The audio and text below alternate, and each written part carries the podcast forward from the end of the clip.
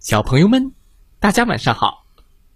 欢迎收听西瓜哥哥讲故事。每天晚上，西瓜哥哥都会给小朋友们讲一个好听、好玩的故事，陪伴大家进入梦乡的。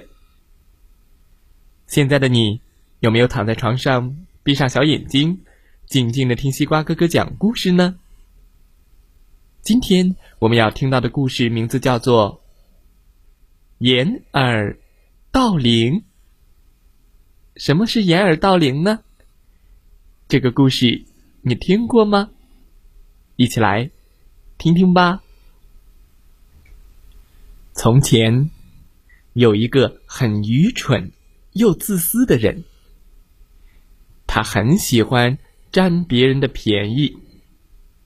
凡是他喜欢的东西呀，总是想尽办法要弄到手，哪怕是去偷。有一天，他看中了邻居家大门上挂着的铃铛，这个铃铛制作的非常精美、好看，一看就是很贵重的东西。这个人暗自思考。我该怎样才能把这个铃铛弄到自己的手里呢？他想了半天，最后决定把这铃铛偷走。但是这个铃铛只要用手一碰，就会叮铃当铃叮铃叮铃叮铃叮铃的响起来，很容易被人听见。哎，这可怎么办？想到，门铃一响，就有人发现我了。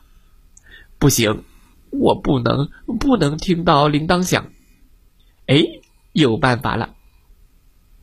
我把耳朵堵住，不就听不见了吗？晚上，他蹑手蹑脚的来到了这家大门前，一只手捂着自己的耳朵。一只手伸向前摘铃铛，但是铃铛太高，怎么也够不着。哎哎哎哎呀，这可怎么办呢？他回到家中，冥思苦想。哎，有了！这时他看到家里的凳子，决定第二天带上凳子，踩着凳子去摘铃铛。第二天晚上，他从家中带着凳子又来到了这家大门口。他踩着凳子，一只手捂住自己的耳朵，一只手摘铃铛。谁知道他刚碰到铃铛，铃铛就发出了声音：“叮铃当啷，叮铃当啷，叮铃当。”嗯，听不见，听不见，我堵住自己的耳朵了。呃，掩住，掩住，听不见。他以为自己听不见，别人就听不见呢。这家的主人听到了铃铛声，就带着人出来把他抓住了。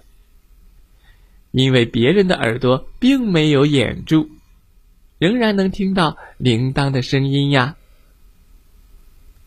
这个故事告诉我们，千万不要自欺欺人，否则最后只会自食恶果。